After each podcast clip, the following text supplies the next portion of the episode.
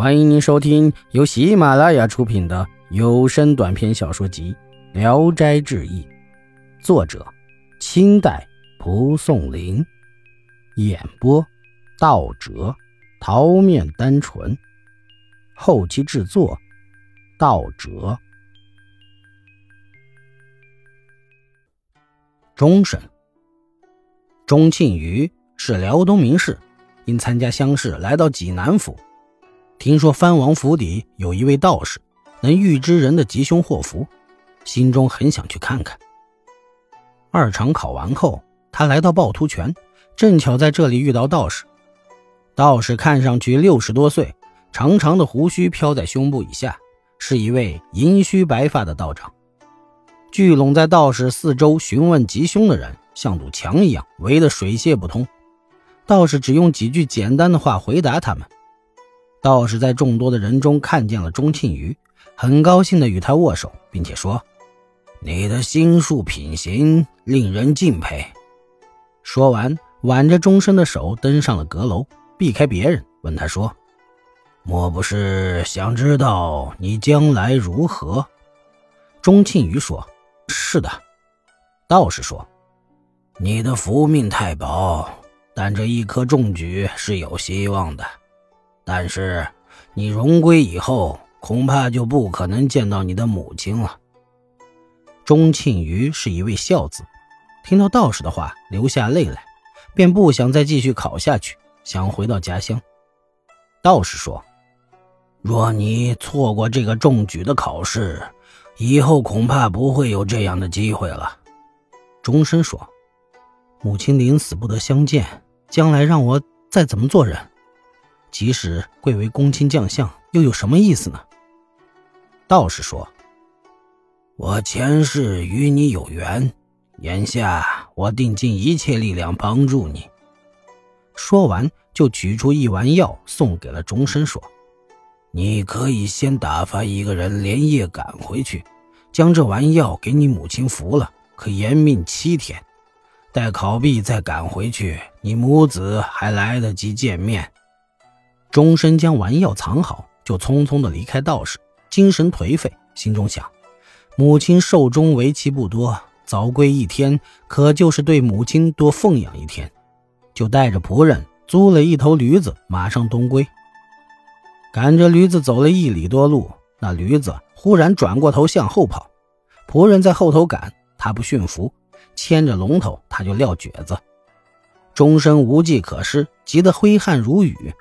仆人劝说先停下，钟生不听，又另租一头驴，结果也是一样。看着日已落山，不知到底该怎么办了。仆人又劝道：“明天就要考完了，何必去争这一早一晚？请让我先回去，这个办法也可以。”钟生迫不得已，就听从了仆人的话。第二天，钟生潦潦草草的考完。即刻动身，顾不上吃饭睡觉，披星戴月而归。回到家，听说母亲病势垂危，吃下道士送的丹药，渐渐的痊愈了。钟声走进母亲的房间，见到母亲就在床边流下泪来。母亲摇摇头，不让钟声哭，拉着他的手，欢喜地说：“刚才做梦，我到了阴间，见了阎王，神色很和气，说。”查看你的一生啊，没犯过大罪恶，现今念你的儿子很孝顺，再赐你阳寿十二年。钟生听了很高兴。过了几天，母亲的病果然平复了。又过了不几天，钟生听到自己考中的消息，便辞别了母亲，来到济南府，到藩王府邸送了点礼品给内监，让内监致敬那道士。道士很高兴地从里面出来，钟生便跪下给他磕头。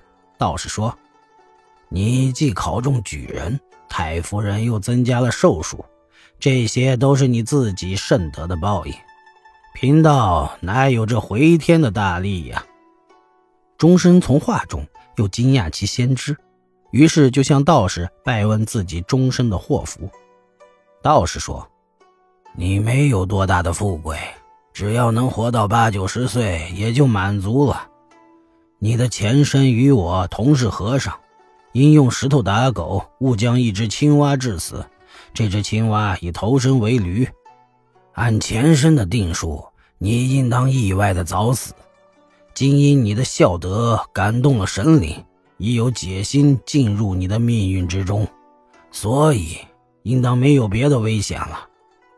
但是你的妻子前身不贞洁，命里注定该年轻守寡。